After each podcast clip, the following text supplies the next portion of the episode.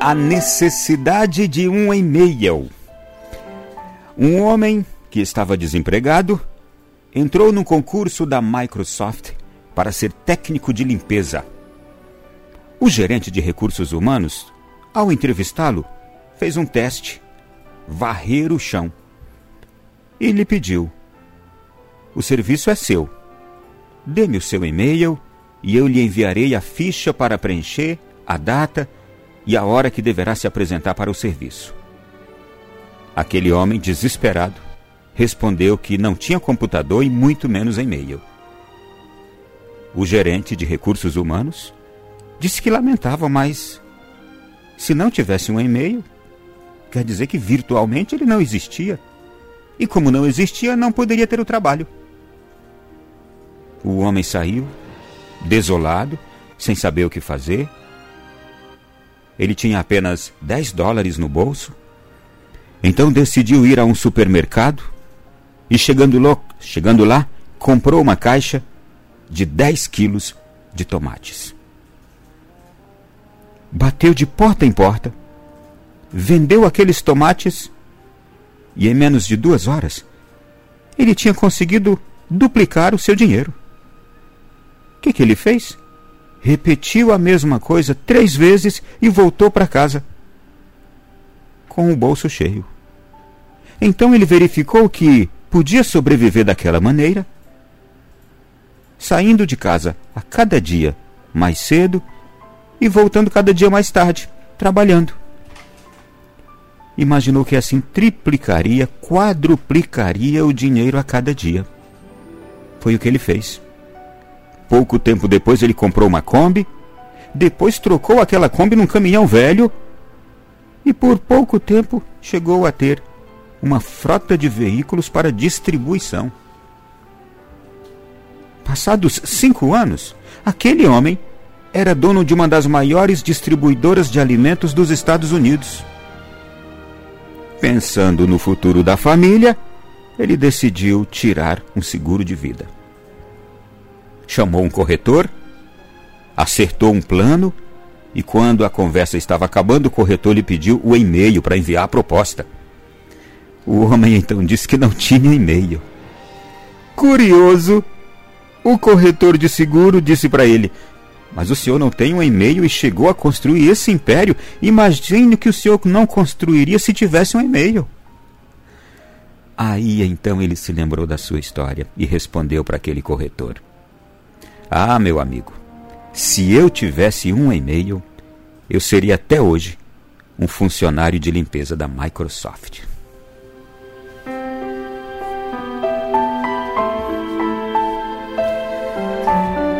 Meu irmão, minha irmã,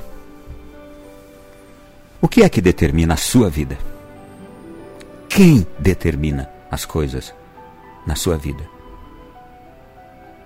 Regras humanas? O novo jeito de viver no mundo? As maneiras, as formas, os formatos que estão impregnados hoje em todas as coisas? O viver politicamente correto?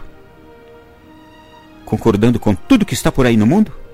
Não discordando de nada nem de ninguém para me dar bem? É isso que determina a sua vida? Porque se for, você está fadado a nunca ser ninguém. Ou a passar a vida sendo sempre ninguém. Você nasceu para ser diferente, e diferente quer dizer aquilo que Deus pensou para você. Você é alguém orientado, não pelas coisas e os acontecimentos que estão neste mundo, mas você é orientado pelo desígnio de Deus para a sua vida. Eu fico imaginando a dificuldade que aquele homem não teve, a vontade de se esmurrar, a vontade de implodir por dentro e dizer: Mas que vida é essa minha? Eu não tenho um e-mail. Se eu tivesse um e-mail, tinha conseguido esse emprego. Que lástima de pessoa sou eu. Ele até pensou isso, eu imagino, mas não ficou aí. Ele deve ter num segundo momento, pensado: quer saber? Já que eu não tenho um e-mail, não vou conseguir aquele emprego? Estou com uma ideia. Eu acredito nela. Foi comprar com pouco dinheiro que tinha os 10 dólares no bolso, um monte de tomates e saiu vendendo de porta em porta. Assim começou a se tornar um homem bem-sucedido. Ele não teve medo de ser ele, de fazer o que estava ao seu alcance naquele momento, o seu possível. Ele não parou nem na lastimação, lamentação. Ele esqueceu, inclusive, seus infortúnios. Ele esqueceu suas fraquezas e fragilidades. Ele acreditou. Aquele homem acreditou, sobretudo.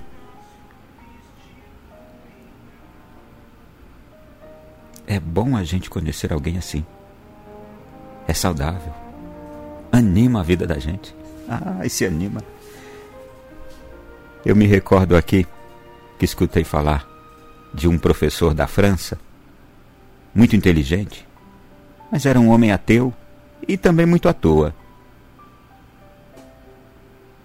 Ele escreveu livros terríveis contra a fé. Ele escreveu livros pornográficos. E era até admirado por muita gente. Tem sempre as pessoas que admiram essas coisas. Né? E um dia, ele enfermo foi levado a um hospital. E aí, os melhores médicos, que ele tinha dinheiro, os melhores médicos o assistiram e então mandaram chamar a esposa dele e disseram assim: o estado de saúde de seu marido não tem jeito. A ciência médica não tem mais o que fazer. A mulher então sentou-se ali na primeira cadeira que estava ao seu alcance, sem acreditar. Depois entrou no quarto, foi conversar com o marido e lhe contou o que os médicos tinham acabado de dizer. E olhando bem para ele, ela disse assim: Meu bem, vamos pedir a Deus pela sua saúde. E aí ele diz para ela: Mas você sabe que eu não acredito em Deus, como é que eu posso pedir saúde a Ele? A mulher, e benditas as mulheres, insistiu e disse: Peça a si mesmo, vai que ele lhe atende. E aquele homem na fragilidade, porque é assim conosco, desculpa o termo, nós somos um bando de fracos e fracotes. Na hora que a gente sente a dor, sente a fraqueza, ah, Aí a gente cede. É, é só aí que a gente cede, porque no alto da nossa prepotência, do nosso, argu, do nosso orgulho de sermos aqueles fortões e ricões, isso e aquilo outro, aí a gente não quer ouvir ninguém nem nada. Mas aí ele disse: Olha, para satisfazer a sua vontade, eu vou rezar com você sim. E a mulher começou rezando e disse: Reze comigo, meu Deus. Eu não creio que você existe. Mas se é verdade que você existe, me cure. Você sabe o que aconteceu? No outro dia, aquele homem amanheceu completamente curado. A esposa mandou chamar os médicos. Eles nada souberam dizer mais. Até pensaram que a esposa ia dizer que eles eram mentirosos ou que eles tinham errado. Mas o homem estava mesmo curado. E agora, vendo-se curado, aquele homem pediu à esposa: Meu bem, durante oito dias eu não quero receber nenhuma visita. Deixa eu ficar sozinho.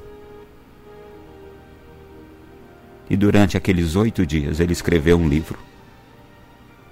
Sabe que título ele colocou no livro? Bendita Dor. Bendita Dor. E neste livro ele fala que se não fosse a dor, o sofrimento, ele teria morrido como um bicho, como um animal. Por causa da dor, ele acreditou em Deus e agora ia viver como filho de Deus e um dia morrer com Deus e com Deus ficar para sempre. A gente não precisa dizer mais nada, não é? Eu não preciso dizer mais nada hoje.